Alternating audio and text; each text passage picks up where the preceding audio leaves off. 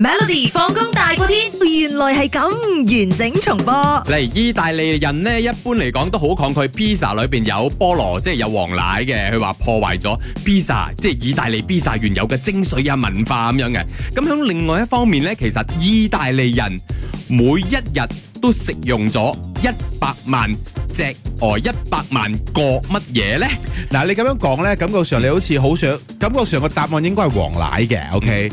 我唔知你係咪一個你俾我講埋選擇先。 ，OK，sorry， A 蟋蟀，B 兔仔 rabbit 啊，C 黃奶，D 青蛙蛋。嗱，因為以你咁樣去設計嘅問題呢，我覺得可能會係黃奶啦，嗯哼咁樣嗯哼，但係我唔知你會唔會陰我啦關。設計嘅咁然之後啊我成日都陰你兔仔喎，兔仔 呢，我覺得 European don't 嗯 eat rabbit one，OK？I don't OK，OK，OK know，OK？I don't know，I maybe I'm 膚淺。嗯哼，誒，我會揀嗰個青蛙蛋咯。青蛙蛋有幾位朋友 send 入嚟都係講 D 青蛙蛋嘅。 OK，點解咧？因為佢哋覺得法國有魚子醬卡啡啊，都係蛋嚟噶嘛，係咪嗯 蛋？係咪蛋嚟係啦㗎？我我未食過，我唔知啦係啊。咁我好鹹哋意大利都想要有個青蛙蛋，即叫咩名？青蛙蛋你設計你設計一個叫青蛙蛋幾意靚？大利蚊喎。青蛙蛋個答案係聽清楚啊！嗱，其實喺意大利嗰度呢，最大嘅昆蟲養殖場呢，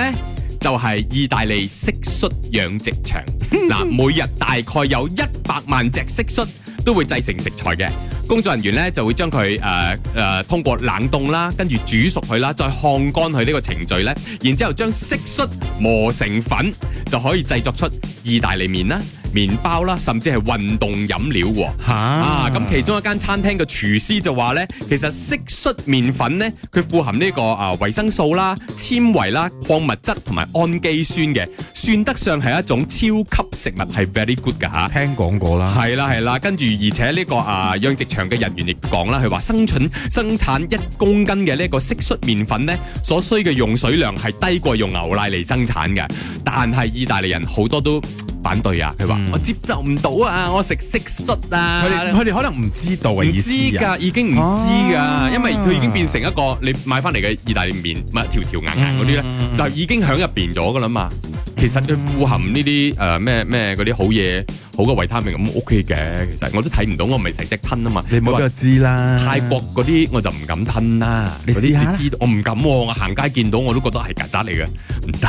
每逢星期一至五傍晚四點到八點，有 William 新偉廉同埋 Nicholas 雍舒偉陪你 Melody 放工大過天，陪你開心快樂閃閃閃。